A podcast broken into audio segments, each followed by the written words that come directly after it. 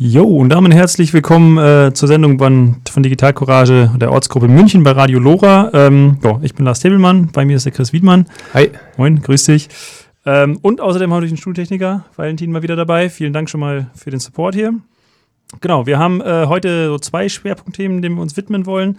Ähm, zum einen, wie ja schon häufiger in der Sendung mal thematisiert, ein Thema der digitalen Selbstverteidigung. Ähm, und zwar ganz praktisch hier ähm, am Fall München. Wir haben nämlich letzte Woche eine Linux und Lineage OS äh, Install Party gemacht. Und was genau das ist und was wir da getan haben, darüber reden wir gleich einen kleinen Moment. Ähm, und dann gibt es als zweites Thema ähm, ein Thema, das eigentlich Digital Courage schon seit über zehn Jahren irgendwie umtreibt, die Vorratsdatenspeicherung. Ähm, wie wir gleich hören werden, leider ein Ärgernis. Ähm, und wir wollen so ein bisschen einen Zwischenstand abreißen, weil das gerade auch ein, ein, sehr heißes Thema ist. Da ist einiges an Bewegung drin. Genau, ähm, wenn Sie zu den Themen irgendwas beizutragen haben oder Fragen haben, dürfen Sie auch jederzeit während der Sendung anrufen. Wir haben hier ein Studiotelefon. Das ist in München die 48952305. Also 089 4895 2305. Ähm, und da können Sie quasi jederzeit Fragen äh, stellen oder uns hier äh, zum Spitzen bringen mit irgendwelchen fiesen Einwänden. Genau. Ähm, Wäre Premiere heute, also trauen Sie sich. genau. Ja, ähm, wie immer am Anfang der Sendung nochmal für diejenigen, die jetzt äh, nicht alle zwei Monate hier einschalten und zum Stammpublikum gehören. Also, wer ist eigentlich die Courage und was tun wir, wenn wir nicht gerade Radio machen? Weil das ist eigentlich nicht das, was wir hauptsächlich tun. Ähm, Digital Courage ganz allgemein ist ein Verein, den gibt es jetzt schon seit über 30 Jahren, wurde in ähm, Bielefeld gegründet, hat da auch seinen ähm, Hauptsitz nach wie vor. Und zwar geht es grundthematisch mal um Grundrechte, Datenschutz und eine lebenswerte Welt im digitalen Zeitalter. Dafür engagiert sich Digital Courage. Genau. Ähm, es gibt verschiedene Sachen, die sozusagen in diesen Bereich reinfallen. Ähm, unter anderem recht prominent die Big Brother Awards seit über 20 Jahren, die äh, von Digital Courage organisiert werden. Das heißt, das ist eine, eine quasi eine Gala einmal im Jahr, wo dann die größten Datenschutzsünderinnen äh, und Sünder an den Pranger gestellt werden, könnte man sagen. Immer mal wieder kommt auch jemand und holt sich den Preis und bezieht Stellung. Ähm, das ist sozusagen auch natürlich ein dialogisches Angebot. Also ich möchte natürlich eigentlich nicht, dass die Leute nur geschimpft werden, sondern auch, dass sie da irgendwie mittelfristig darauf reagieren.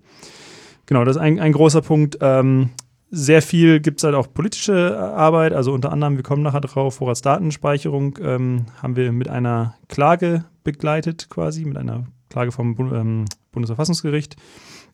Ja, und ähm, Digital Garage macht seit jetzt ein paar Jahren auch sozusagen was überregional. Also wir sind nicht nur in Bielefeld aktiv und da kommen jetzt wir beiden hier ins Spiel. Also wir sind hier in München in der Ortsgruppe und ähm, versuchen hier in München ein bisschen was zu bewegen. Unter anderem halt, wie wir gleich hören werden, mit einer Linux-Install-Party, Krypto-Cafés, also quasi ganz praktische Tipps, wie man selber etwas gegen äh, Überwachung und Tracking tun kann. Genau, wir treffen uns auch äh, alle zwei Monate sozusagen.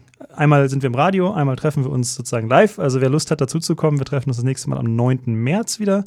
Äh, Im Stragula sage ich am Ende auch noch mal ein bisschen mehr Details dazu. Und es findet sich alles auf der Webseite. Also sozusagen alle Infos zu Digital Courage, zur Ortsgruppe, zu Inhalten der Sendung. Sogar alte Sendungen können Sie dort einfach bei digitalcourage.de finden.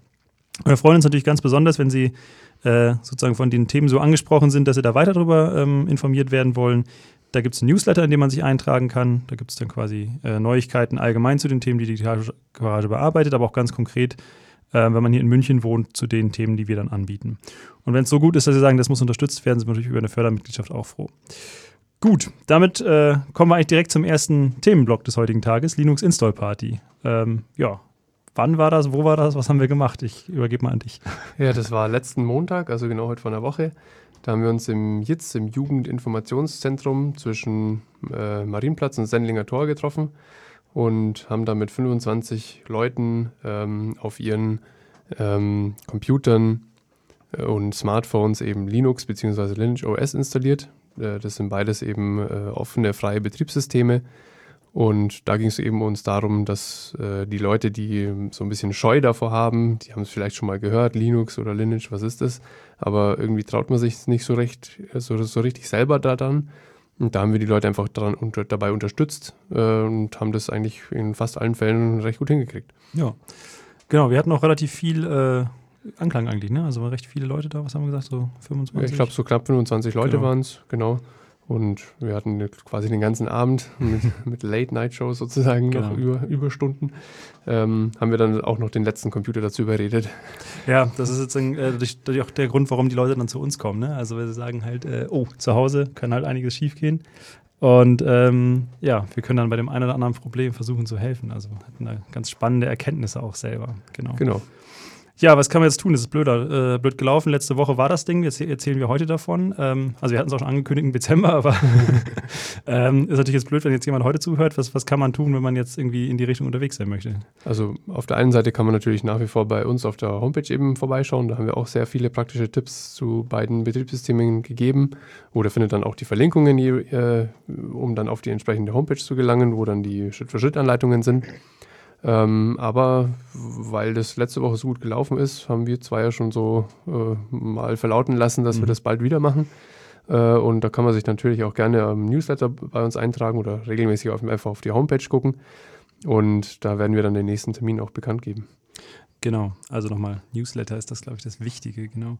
Ja, ich denke, es wird wahrscheinlich wieder im Jitz sein, das ist ein ganz guter Ko Kooperationspartner, sind tolle Räumlichkeiten da. Die haben, genau. Genau, also. Ja. Mitten in der Stadt, gut, gut erreichbar. Für die meisten Leute soll das erreichbar sein, genau. Ja, ähm, da kommen wir vielleicht auch gleich zum Thema. Du hast ja vor allen Dingen die Handys da im Blick mit dem Lineage. Ähm, da gibt es ja immer so ein bisschen äh, Probleme bezüglich, äh, wer kann das dann machen? Also kann ich jetzt einfach sagen, mein Handy und sag Lineage oder ist das? Ja, nicht, nicht ganz. Also bei den, bei den Smartphones ist es eben so, ähm, dass also ein iPhone geht zum Beispiel gar, überhaupt gar nicht.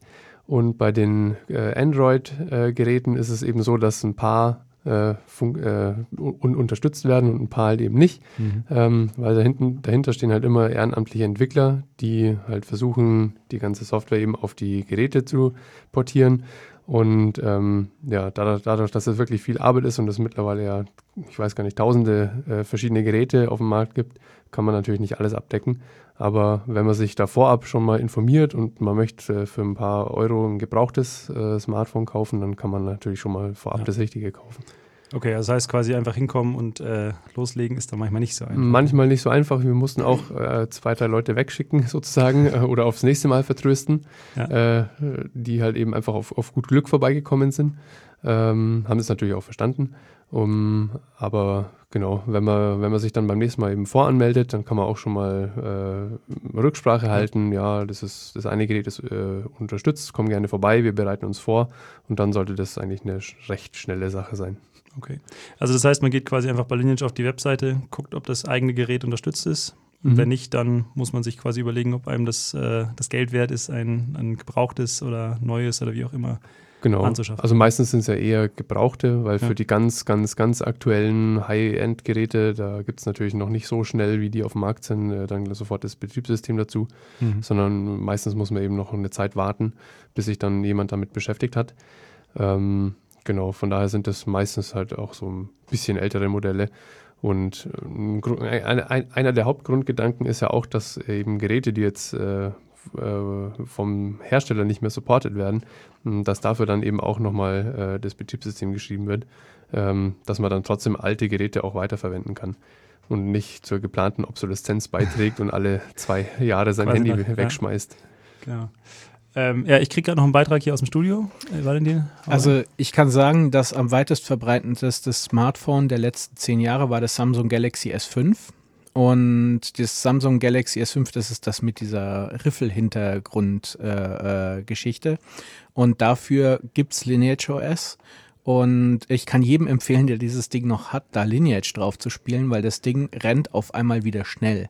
Also die Dinger werden von äh, Google selber und von Samsung so kaputt gepatcht, dass die nicht mehr funktionieren. Da ist so viel Bloatware und Mist drauf, also Software, die man nicht braucht, dass sobald das Lineage drauf ist, rennen rennen diese Telefone wieder schnell. Man kann wieder schnell Apps installieren und man kann sich natürlich über weiterhin, wenn man das Google-Paket nachinstalliert, kann man natürlich klar über einen normalen Play Store wieder installieren oder man installiert sich einfach den äh, F-Droid drauf und kann darüber auch seine Apps verwalten. Ah, genau, das ist vielleicht auch noch ein guter Punkt in, äh, bezüglich Lineage allgemein, also den wir vielleicht noch gar nicht richtig angesprochen haben. Genau, also, eine, eine, einer der Hauptgründe auch, also neben der ganzen Supportarbeit, ist dann natürlich auch eben äh, sich von Google zu entkoppeln ähm, und die ganzen Google-Apps äh, und Play Stores eben zu entfernen aus dem Betriebssystem.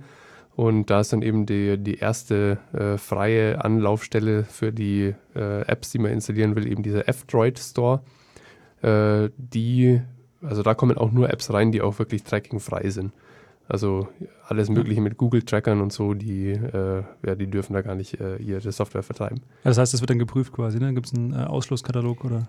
Also ich hatte genau zu dem Thema genau vor einer Woche, genau an derselben Stunde eine Sendung, ähm, und zwar über F-Droid. Und ah. zwar, F-Droid hat ein ganz besonderes Feature noch. Äh, jede Software, die in F-Droid drin ist, ist zwingend Open Source. Das heißt, es ist zwingend so, dass der Quelltext einsehbar ist. Und es gibt tausende Leute, die sich immer wieder den Quelltext anschauen. Man kann also relativ, man, es gibt keine hundertprozentige Sicherheit, aber man kann relativ sicher sein, dass diese Apps wenig bis gar nicht nach Hause telefonieren. Also natürlich, klar, wenn ich mir eine App installiere wie NewPipe und so weiter, die telefoniert natürlich zu Google-Servern. Was tut die? Kurz NewPipe ist ein ähm, alternativer äh, YouTube-Client, worüber ich YouTube im Hintergrund spielen kann, während ich mein Handy ausmache und mir gleich die Videos und MP3s aus den YouTube-Videos herunterladen kann. Also wer F-Droid hat, NewPipe ist eine ganz tolle Geschichte. Man kann sich halt nicht in Google, äh, in, in YouTube einloggen. Das Ding ist ein Rapper von der Webseite, das heißt auch die Werbung checkt dieses Ding nicht mehr wirklich.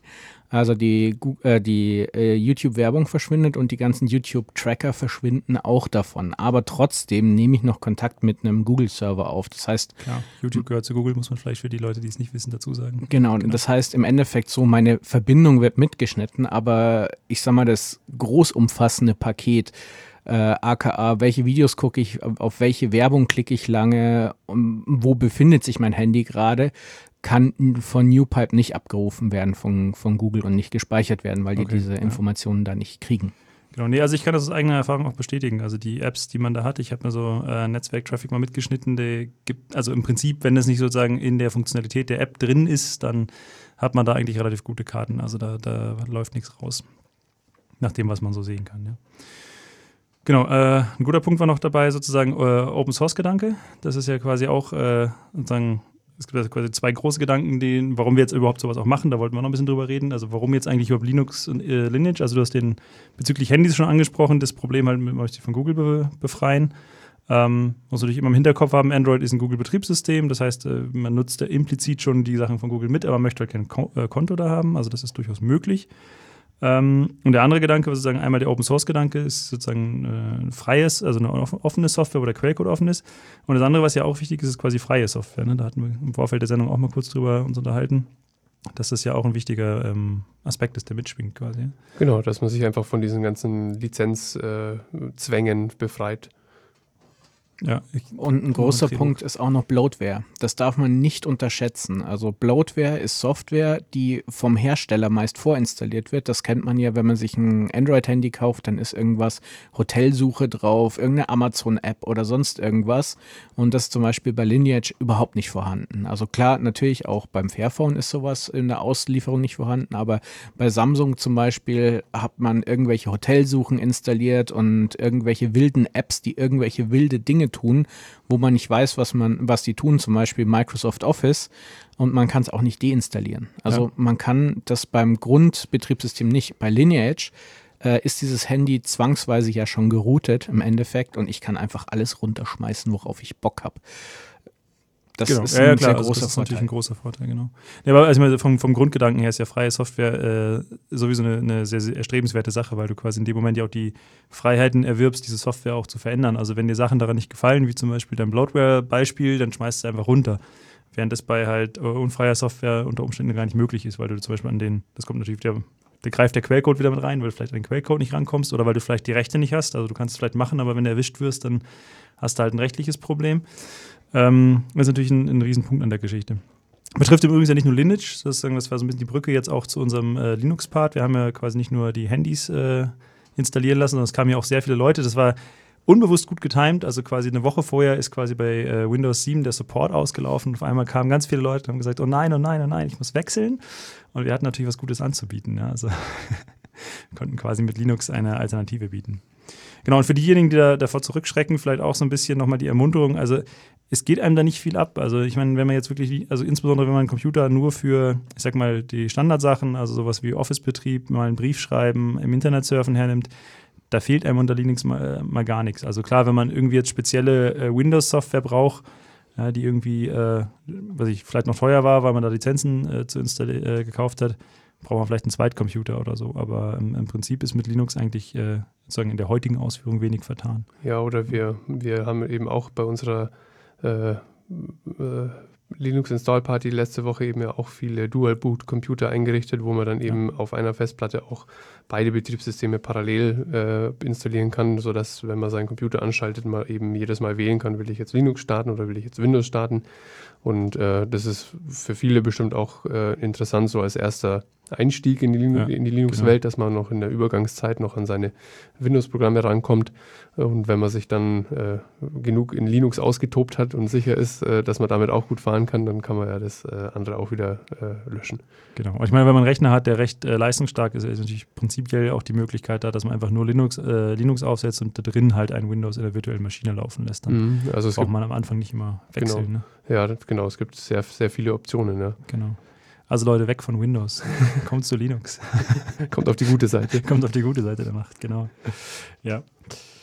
Genau. Ähm, ja, das mit dem Nachhause telefonieren haben wir jetzt, glaube ich, auch schon ein bisschen besprochen. Das ist natürlich bei Linux dann entsprechend auch nicht, äh, in der Regel nicht gegeben, sage ich jetzt mal. Also bei Windows 10, äh, um sozusagen auf der Computerseite mal zu bleiben, hat man ja sehr integrierte äh, Heimsprecheinrichtung, hätte ich jetzt mal gesagt. Also da wird eine ganze Menge an äh, Telemetriedaten zum Beispiel übertragen. Es ist insgesamt in den Grundeinstellungen eigentlich nicht für Datenschutz ausgelegtes Programm. Also es gibt immer wieder Leute, die das Abenteuer unternehmen und dann versuchen, tief irgendwo einzusteigen, äh, um da irgendwas Datenschutzmäßiges äh, sozusagen einzustellen, aber das ist bei Windows 10 ja eigentlich nicht vorgesehen.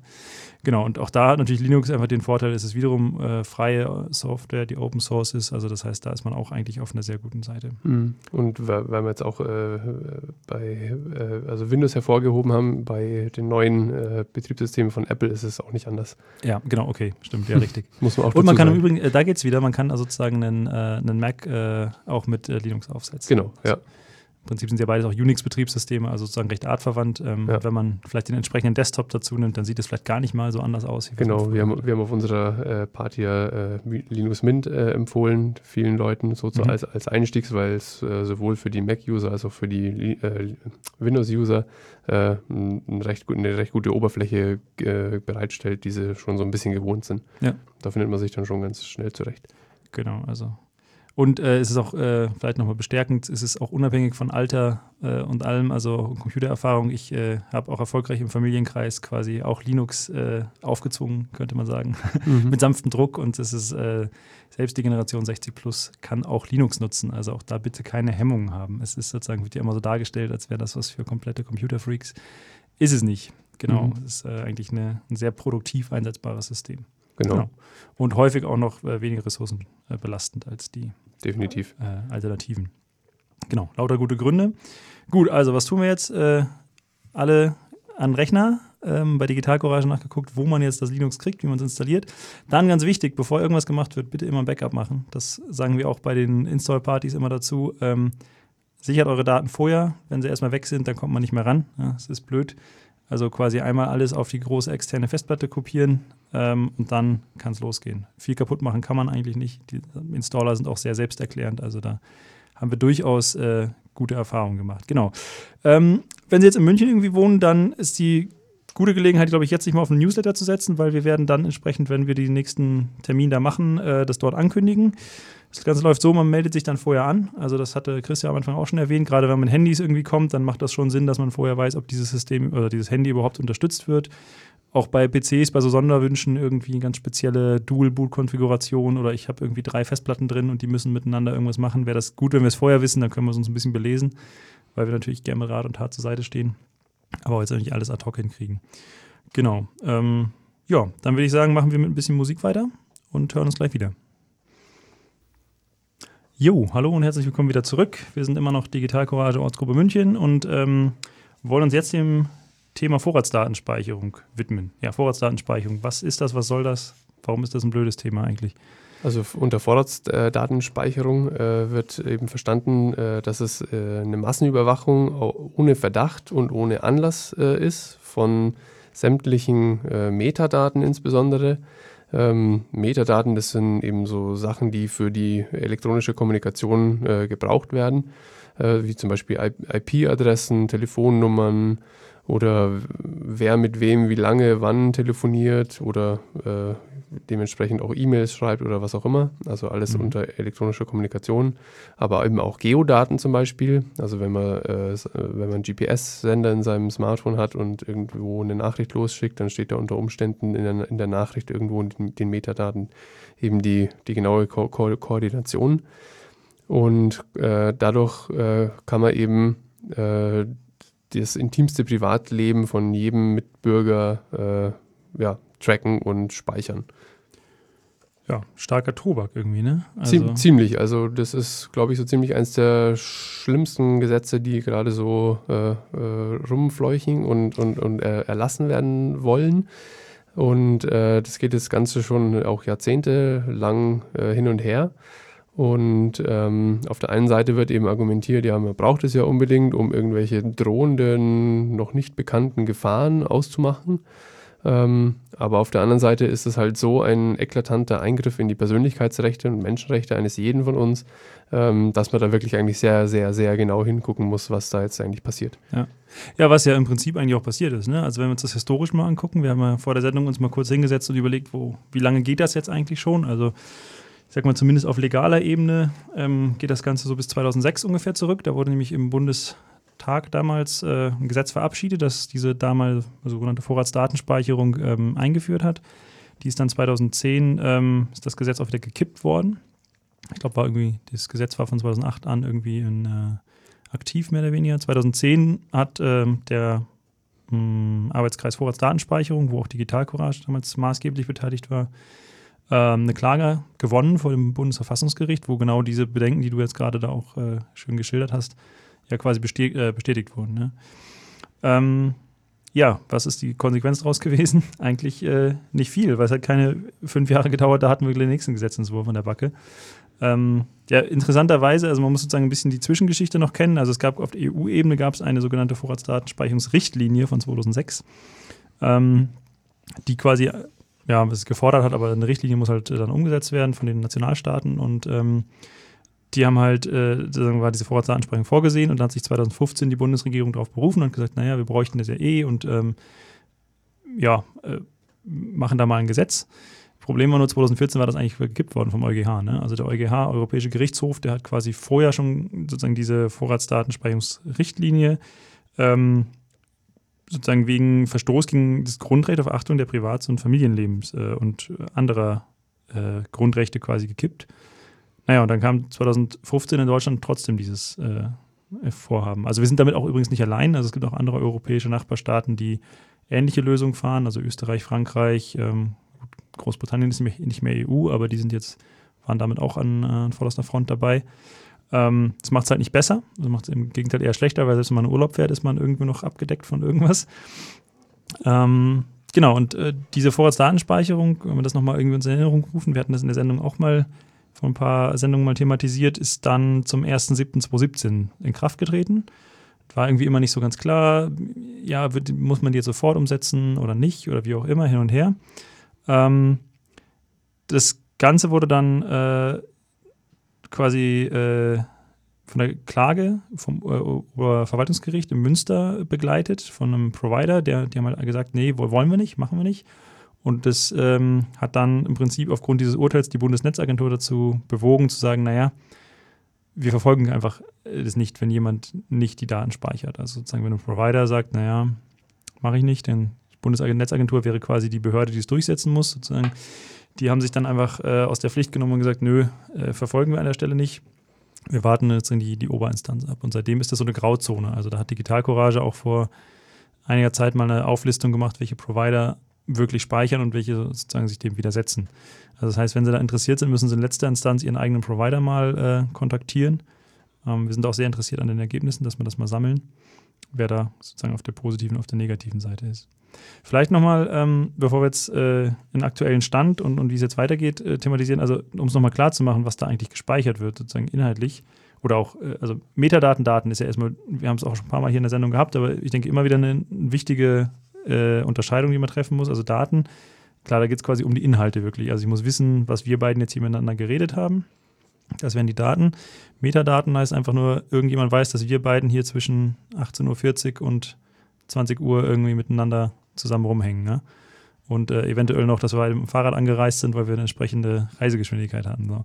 Genau. Kann man jetzt sagen, ja, hm, was soll man daraus irgendwie schlussfolgern? Gut, aber wenn jetzt jemand weiß, die beiden treffen sich bei Radio Lora, ja, und äh, dann kann man vielleicht schon seine Schlüsse ziehen. Ja? Dann sitzt der Valentin noch daneben und dann sind wir schon aber mit drei Leuten nah an der, nee, terroristische Vereinigung nicht, aber dann kann man quasi sozusagen daraus ja ein Konstrukt drehen. Ja? Also man, man Versammlungsrecht. weiß. Versammlungsrecht. Versammlungsrecht. Ja, ja. In Bayern ist es schon, äh, durften wir, kurze Anekdote vielleicht an der Stelle, durften wir mit Digitalchorale der Ortsgruppe auch schon mal erfahren. Da haben nämlich ähm, zwei Leute von uns bei der CITES, glaube ich, demonstriert damals und wurden von der Polizei verwiesen, versammlungsrechtmäßig.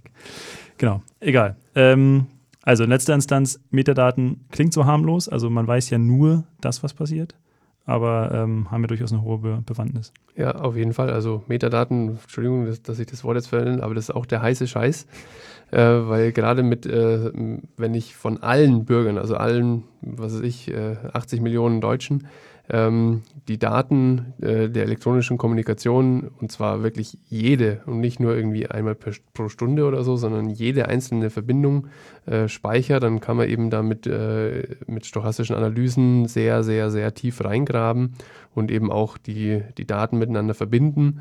Und ähm, das ist ein, ja, ein so, so, so krasser Eingriff in, äh, in die P Privatsphäre eines jeden, jeden Einzelnen, ähm, dass man sich äh, ja wirklich fragen muss, äh, ob da die Verhältnismäßigkeit äh, überhaupt äh, gegeben ist.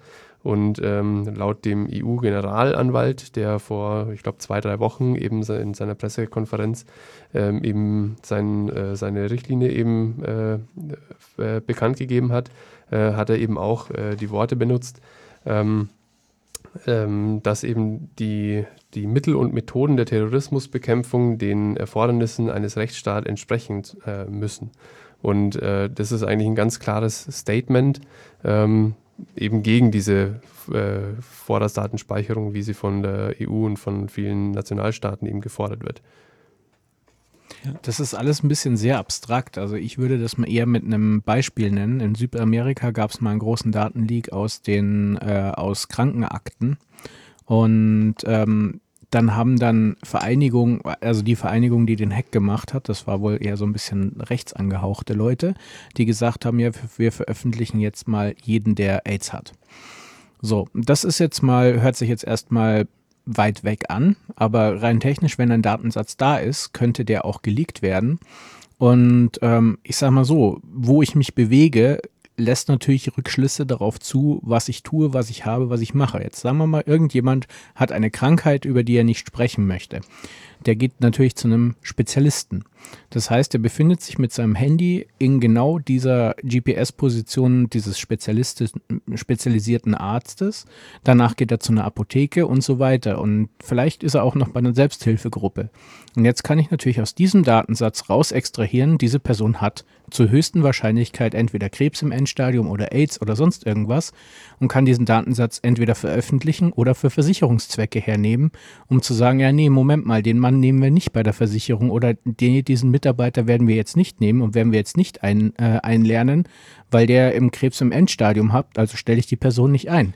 Wobei, also müssen wir ein bisschen äh, nochmal äh, vielleicht äh, klar trennen. Also der erste, das erste Beispiel mit diesem Angriff, das war, da ging es ja nicht um Metadaten, das waren in letzter Instanz knallharte Daten. Also wenn ich Krankendaten klaue, ja, ja, Klar, also aber ich kann aus dem Bewegungsprofil ja sowas raus äh, extrahieren. Genau. Ja, Wo okay. war ich, bei welchem Spezialisten und ja. so weiter. Also dieser Datensatz eines Bewegungsprofils ist richtig heiß. Der ist richtig gefährlich, weil sind sie irgendwo immer zum Essen?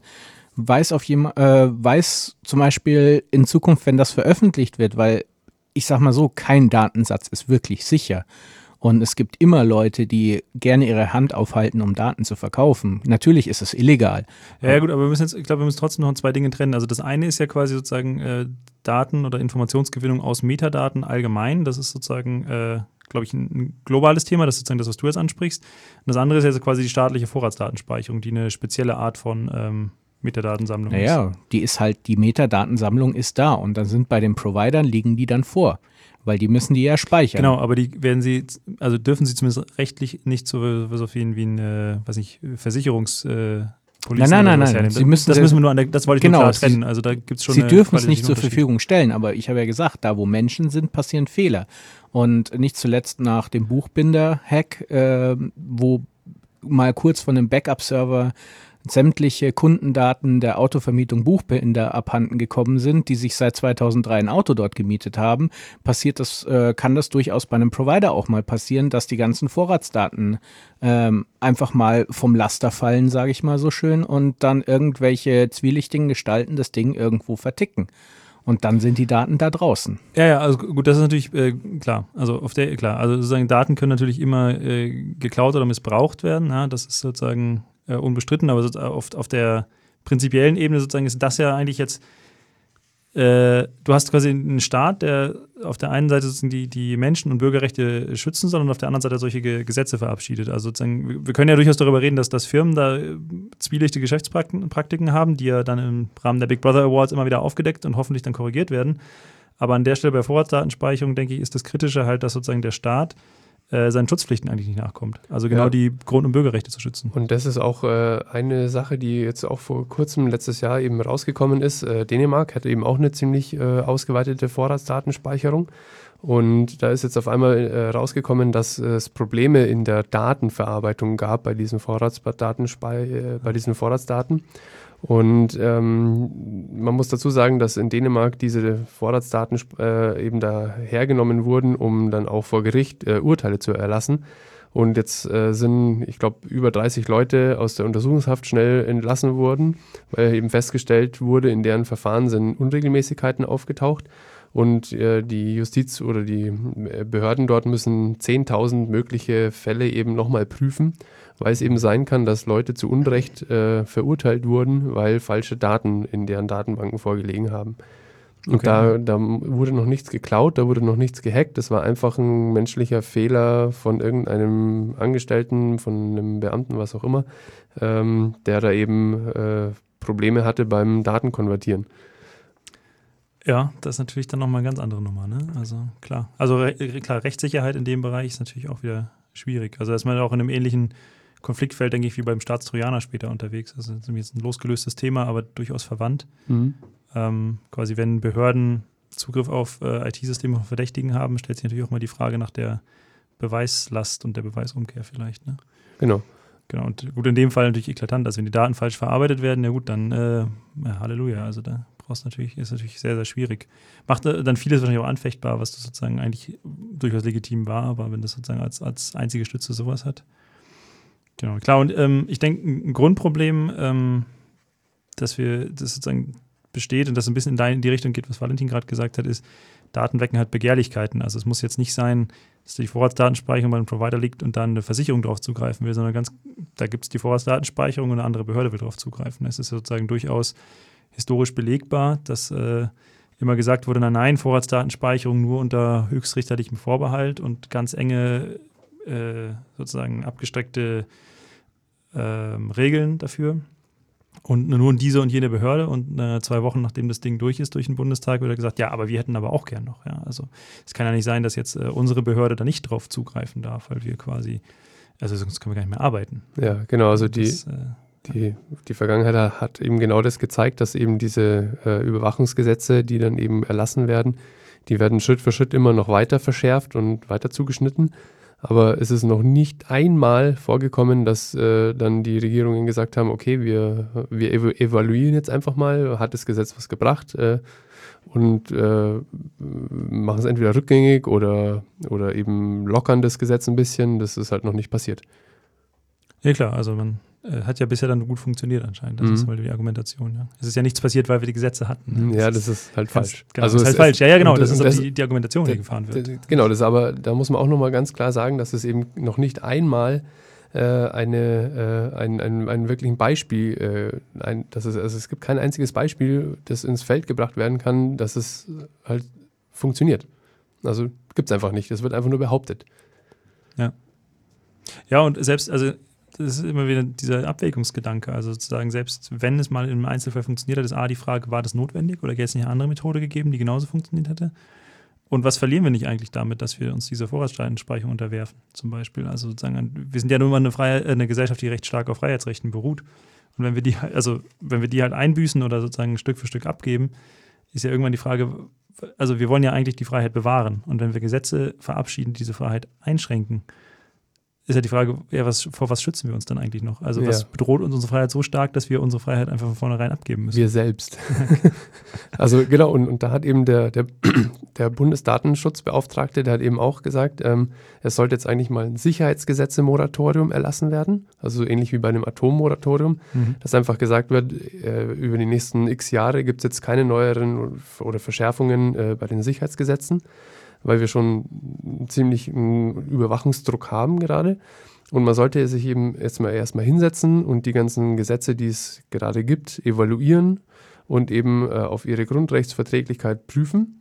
Und das äh, gibt es eben dann auch so, eine, ähm, so ein, ein, Wort, das, äh, das recht häufig fällt, das ist die Überwachungsgesamtrechnung, äh, wo eben nicht nur ein einzelnes Gesetz für sich geprüft wird, ist es jetzt äh, sinnvoll, äh, ist es äh, verhältnismäßig, ähm, sondern eben, dass viele Gesetze eben aus, dem gleichen, aus der gleichen Kategorie eben zu, zum Thema Überwachung, dass die zusammen evaluiert werden und wo dann gesagt werden muss, okay, jetzt haben wir da unsere 20 Gesetze ähm, und jedes für sich hat, nimmt, keine Ahnung, sagen wir mal einfach 5% äh, von, von deinen Grundrechten weg und dann hast du halt in Gesamtheit 100%, äh, die dir weggenommen Ja. wurden. Also äh, jetzt einfach mal, um es schön rechnen zu können. Aber also man, irgend, also man muss irgendein Maß entwickeln, wo man feststellen kann, wo sind wir gerade? Sind wir gerade bei 70 Prozent? Sind wir bei 90? Sind wir bei 100? Oder äh, wo sind wir und was können wir dann eben daraus folgern? Welche Gesetze müssen weg, damit wir wieder runterkommen, aber trotzdem, äh, ähm, äh, dass die Ermittlungsbehörden trotzdem ermitteln können? Ja, ich denke, so, ja. Was man auch nicht vergessen darf, ist äh, gerade in der derzeitigen politischen Landschaft, die immer mehr zu einer, ich sag mal, europaweit äh, nach rechts rückt und zu mehr einer diktatorischen Komponente äh, wird, äh, schaffen wir jetzt schon Werkzeuge, die in einer Diktatur oder ich sag mal in einer sehr rechtsgerichteten, also autoritären Regierung ähm, uns irgendwann mal enorm das Genick brechen können, also die wirklich zu einer krassen Überwachung ähm, führen können, weil da gibt es auch den schönen geflügelten äh, Spruch, ähm, 1984 äh, war eine Warnung und keine Anleitung. Ja, das ist genau. Also George Orwell quasi, 84, ja, genau. Ja, das stimmt. Also ähm, klar, das ist immer das, äh, so ein prinzipielles Argument. Also wir müssen natürlich Gesetze schaffen, die, die wir auch gegen uns angewendet haben wollen. Ja? Also sozusagen, wenn wir immer nur sagen, ja, das ist ja nur um die Terroristen oder die, äh, die wir nicht mögen, irgendwie zu überwachen, sozusagen die, die wir Böses tun, vergessen wir halt ganz schnell, dass das sozusagen, was eingangs ja schon erwähnt wurde, das sind halt Daten, die werden von allen Menschen in diesem Land erhoben. Also es ist egal, ob du einen Beweggrund dafür hast, äh, jetzt irgendwas zu tun oder nicht. Es wird mitverfolgt, wo du hingehst, was du tust, mit wem du schreibst, wie lange du irgendwo anrufst. Ähm, wir haben es irgendwie mal, mal aufgelistet, sozusagen hier. Also es gibt im Standortdaten, also man weiß quasi, wo man sich befindet. Man weiß, äh, werden für vier Wochen gespeichert. Also ich kann quasi einen Monat lang sehen, wo hat diese Person sich aufgehalten. Und äh, unabhängig davon, ob ich eine Straftat begehe oder nicht. Also einfach präventiv. Ja, das ist schon eine, eine relativ grobe Geschichte. Ähm, ja, genau. Also die Schlüsse, die man daraus ziehen kann, wurden jetzt ja auch schon so ein bisschen dargelegt. Also es ist äh, ein, ein insgesamt sehr, sehr heikles Thema. Genau. Die Verfassungsbeschwerde ist äh, noch anhängig, also ist dann seit 2016 eingereicht, aber glaube ich noch nicht verhandelt, soweit ich das mitbekommen habe. Ähm, genau, aktuell sieht es wohl so aus, dass der ähm, Bundesver Bundesverwaltungsgericht ähm, hat jetzt äh, quasi das an den EuGH zurück übergeben. Also da gab es quasi eine Entscheidung, die, die wohl ausstehen sollte, wo es um die Auslegung der Datenschutzrichtlinien für elektronische Kommunikation ging. Das ist eine EU-Richtlinie und ähm, die wurde quasi dafür bemüht, um, um zu sagen, ja, das kann eigentlich nicht sein. Das ist jetzt quasi beim, beim EuGH wieder angekommen. Und ähm, genau, bezüglich des EuGH hattest du, glaube ich, am Anfang äh, den Schlussantrag vom EU-Anwalt, Staatsanwalt äh, schon erwähnt quasi. Ne? Also Mhm. das ist jetzt gerade letzte Woche irgendwie passiert oder vor zwei Wochen ähm, im Januar, genau. Das heißt, da ist jetzt gerade Bewegung drin, es passiert relativ viel. Ähm, er hat, äh, wie du auch schon gesagt hast, quasi ähm, argumentiert, äh, das muss mit einem Rechtsstaat vereinbar sein, hat dann aber auch ein Aber hinterhergeschoben, so wie das sich darstellte sozusagen, ja. Ja, das aber sieht dann wie folgt eben aus, dass er schon sagt, bei differenzierter Speicherung und begrenzter Speicherung ähm, könnte das mit einem Richterbeschluss dann doch irgendwie äh, funktionieren. Also er hat dann schon auch noch so ein, so ein kleines Hintertürchen offen gelassen. Und ähm, da sagen wir halt, äh, das ist halt gefährlich, weil Ausnahmeregel äh, oder Ausnahmefälle halt zur, zur Regel werden können. Ja. Und ähm, wir betrachten das Ganze so ein bisschen als, als, als Dammbruch. Also wenn, wenn das kommt, äh, dann ja, dann war das halt der erste Schritt und der zweite, der kommt halt irgendwie dann sofort danach. Genau. Gemäß dieser Doktrin eigentlich werden Gesetz, Sicherheitsgesetze in der Regel nicht zurückgenommen. Mhm, ganz genau. Genau. Und ich meine, die, die Problematik bei diesen äh, Gerichten sieht man in anderen Ländern ja. Also ich meine, weiß nicht, die Pfizer Courts in den USA, die quasi auch ja eine richterliche Schranke darstellen für die Überwachung von, von Leuten, die äh, ja im Akkord, also rein rechnerisch, glaube ich, alle paar Sekunden quasi eine Entscheidung treffen, wo dann klar ist, die werden diese Akten niemals gelesen haben können. Und in mehreren Jahren äh, sind ich weiß nicht, ob ein Fall bekannt ist, wo sie was abgelehnt haben, also weil das, das muss im, also im Sub-Promillbereich äh, irgendwo liegen. Ähm, ist genauso ein Gericht, das quasi eigentlich dafür sorgen sollte, dass halt ähm, nur verhältnismäßig Maßnahmen ergriffen werden. Ganz ich meine, auch genau. Frankreich, wir brauchen gar nicht weit gucken mit ihrer so Sondergesetzgebung, die quasi alle, alle, alle halbe Jahre den Ausnahmestand neu deklarieren. Das ist natürlich, ja, wenn man erstmal einmal in so einer Situation ist, dann ist es echt einfacher, das weiterlaufen zu lassen. Mhm. Äh, bei der äh, Vorratsdatenspeicherung oder allgemein bei den, bei den Richterbeschlüssen hier, wenn es um, um Überwachungsmaßnahmen geht, ähm, da sind, ist die Bewilligungsquote auch jenseits der 90 Prozent, ähm, weil, ich, ja, wie du schon gesagt hast, viele Richter sind halt auch äh, überarbeitet und, und, unter Zeitdruck und so weiter. Und die wollen natürlich nicht diejenigen sein, die dann äh, bei einem heiklen Fall dann diejenigen waren, die die Maßnahme nicht äh, ja. Äh, zu, also be, be, bewilligt haben. Klar, natürlich auch ein selbstverstärkender Effekt. Also wenn ich weiß, mhm. sozusagen, normalerweise geht es durch, dann bin ich jetzt auch nicht derjenige, der gegen den Strom schwingt. Ne? Gut, genau. Ähm, ja, das heißt, beim EuGH sozusagen wird irgendwie im Mai 2020 jetzt eine Entscheidung äh, erwartet. Das wird jetzt nochmal eine heiße Phase.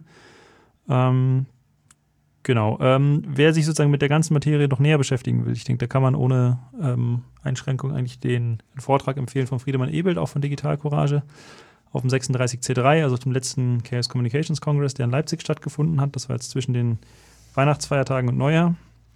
Ähm, der heißt Achtung Vorratsdatenspeicherung, es wird ernst. Da wird quasi nochmal in, denke sehr viel komprimierterer und äh, tiefergehender Art und Weise auf die äh, Entscheidungen, die da passieren, irgendwie eingegangen. Also Friedemann hat das sehr schön ausgearbeitet und äh, das lohnt sich wirklich, die Dreiviertelstunde zu investieren.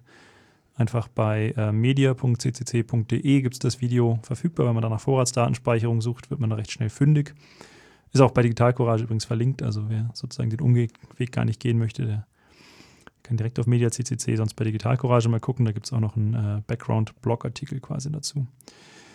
Genau, was im Zusammenhang äh, Vorratsdatenspeicherung auch noch aussteht, ist quasi eine Transparenzklage, die Digital Courage initiiert hat. Also ähm, Prinzip Ende 2018 wurden beim Bundesministerium äh, Dokumente angefragt, weil das Bundesministerium immer so Depeschen schickt, so also sozusagen äh, Cable nennt sich das, glaube ich, irgendwie. Also die tauschen sich da so mehr oder weniger vertraulich mit äh, irgendwelchen äh, Leuten dann aus.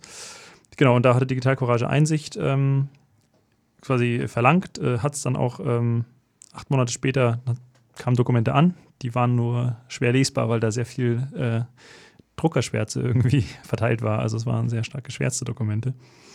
Ähm, genau, in diesem Zusammenhang hat jetzt äh, Digital Courage da einfach nochmal geklagt, weil das Prinzip ja eigentlich sein sollte, dass in Demokratie ich als Bürgerin oder Bürger einfach das Recht habe, auch zu wissen, auf welcher Basis Entscheidungen getroffen werden. Und wenn ich das nicht kann, dann wird es irgendwann ein bisschen kafkaesk und absurd. Also wenn ich quasi nicht mehr weiß, was die zugrunde liegenden Entscheidungen für Prozesse waren, dann ja genau, ist schwierig. Also wer Lust hat, das zu unterstützen, ähm, würde es sehr helfen, quasi, wenn man da mit einer Spende irgendwie aktiv wird. Ähm, grundsätzlich macht es natürlich auch Sinn, das einfach zu verfolgen und da eventuell mal auf die Straße zu gehen, wenn dann wieder Demos anberaumt sind. Genau. Ja, Vorratsdatenspeicherung. Also ein Thema irgendwie, das nicht totzukriegen zu sein scheint. Wir werden es weiterhin beobachten. Ähm, ja, und bis dahin hören wir erstmal Musik. Uh, Whatever It Takes von The Night Watchman, Tom Morello von Rage Against the Machine. Lora München, das alternative Radio auf der 92.4. Sendet montags bis donnerstags von 16 bis 24 und am Freitag von 16 bis 21 Uhr. Ja, whatever it takes. Also wir bleiben dran an der Vorratsdatenspeicherung, was immer es braucht. Genau. Ähm, so, regelmäßige Veranstaltungen in München machen wir immer noch am Ende. Sozusagen, wenn jetzt hier die lokale Zuhörerschaft Lust bekommen hat, äh, uns mal live und in Farbe zu sehen, gibt es die Möglichkeit, unseren offenen Treff zu besuchen. Der findet ähm, grundsätzlich jeden zweiten Montag in ungeraden Monaten statt. Das ist sehr abstrakt, deswegen ganz konkret das nächste Mal am 9. März. Ähm, betreffen uns immer im Westend, das ist eine Bergmannstraße 66, das Stragula. Äh, das ist eine ganz nette Kneipe eigentlich. Ähm, ja, und reden über um 19 Uhr, ab 19 Uhr quasi über ja, Datenschutz und die Welt, mehr oder weniger. Also was immer sie an Themen mitbringen, ähm, was sie interessiert, wo sie eine Nachfrage haben. Ähm, vielleicht auch konkrete Fragen, was sich zur digitalen Selbstverteidigung, welchen Browser sollte ich mir installieren, wie komme ich jetzt einmal in Linux dran, ähm, das ist immer ein guter Anlaufpunkt, dann können wir da einfach starten. Und auch sehr, also sehr gerne auch politische Themen. Also, was machen wir jetzt quasi politisch? Wir sind quasi da äh, sehr offen in alle Richtungen. Genau. Ähm, dann gibt es noch so zwei, drei kleine Veranstaltungen, wo die Termine noch nicht komplett klar sind, aber es fiel ja schon mehrfach dieser Begriff Krypto-Café, den machen wir häufiger, insbesondere Chris ist da gerade sehr, sehr aktiv. Ähm, ist quasi Ende März beim äh, LAZ, also Leibniz, Rechenzentrum. Das ist hier für die ganzen Wissenschaftsbetriebe in München. Großes Rechenzentrum, die machen immer so einen zweitägigen Workshop, ihren Datenschutz- und Sicherheitstag. Ähm, ein bisschen variierendes Programm. Und da haben wir dieses Jahr auch einen Slot, wo es genau so ein Krypto-Café geben wird. Ähm, wird wahrscheinlich eher ein bisschen in einem Vortragsstil sein, weil es ein recht großes Publikum. Also du meinst gerade 400 Leute, das wird spannend. Mhm. Ähm, aber da gibt es quasi so eine Grundeinführung quasi. Ne? Genau, und die Christine hält auch noch einen Vortrag eben zu Bürgerrechten. Genau, ah, genau, einen zweiten Vortrag von uns. Also das äh, gibt es auch eine gute Gelegenheit, uns da kennenzulernen. Genau, muss man sich allerdings vorher veranmelden, soweit ich das weiß. Ähm, die äh, brauchen immer ein bisschen Vorlauf, damit sie wissen, wie viele Leute kommen. Genau. Sonst ist es aber generell frei. Und im April ähm, haben wir ein klein, kleines Kooperationsprojekt gerade in der Anbahnung. Da wissen wir noch kein konkretes Datum, aber es wird irgendwann im April sein, quasi mit einer äh, Genossenschaft hier vor Ort, ne? Wagnisart heißen die, und mit denen wollen wir auch ein Krypto-Café ausrichten in deren Räumlichkeiten. Ähm, da werden wir dann aber auf der Webseite und im Newsletter entsprechende ähm, ja, Informationen versenden. Das heißt, jetzt wäre quasi nochmal digitalcourage.de slash Newsletter, da kann man quasi sich da eintragen ähm, oder die Sendung nochmal in Ruhe nachhören, einfach unter digital, äh, digitalcourage.de slash München. Da gibt es quasi auch die ganzen alten Sendungen und auch die heutige Sendung nochmal, wenn jetzt irgendwas heute zu schnell ging oder irgendwie was nicht richtig mitgehört wurde, gibt es da in den nächsten Tagen quasi den Mitschnitt. Ja, damit sind wir jetzt langsam auch am Ende angekommen. Also wir hatten heute zwei große Themen. Linux, wie komme ich da hin und Vorratsdatenspeicherung, wie komme ich da weg quasi, so, um da mal die Klammer drum zu machen. Ähm, ja, alle Informationen, wie gesagt, bei Digital auf der, auf der ähm, Webseite. Ähm, es gibt, wir haben auch eine E-Mail-Adresse, also wenn Sie uns direkt erreichen wollen, ohne Newsletter, gibt es unter ortsgruppe.münchen.digitalcourage.de die Möglichkeit, uns zu schreiben. Ähm, da wird dann einer von uns oder eine von uns dann antworten. Genau, und ähm, ansonsten wünschen wir einen schönen Abend. Danke nochmal, Valentin, für die äh, technische und auch inhaltliche Begleitung hier. Genau, dir danke fürs Mitmachen. Genau. Danke auch. Alles klar, und dann noch einen schönen Abend. Bis in zwei Monaten.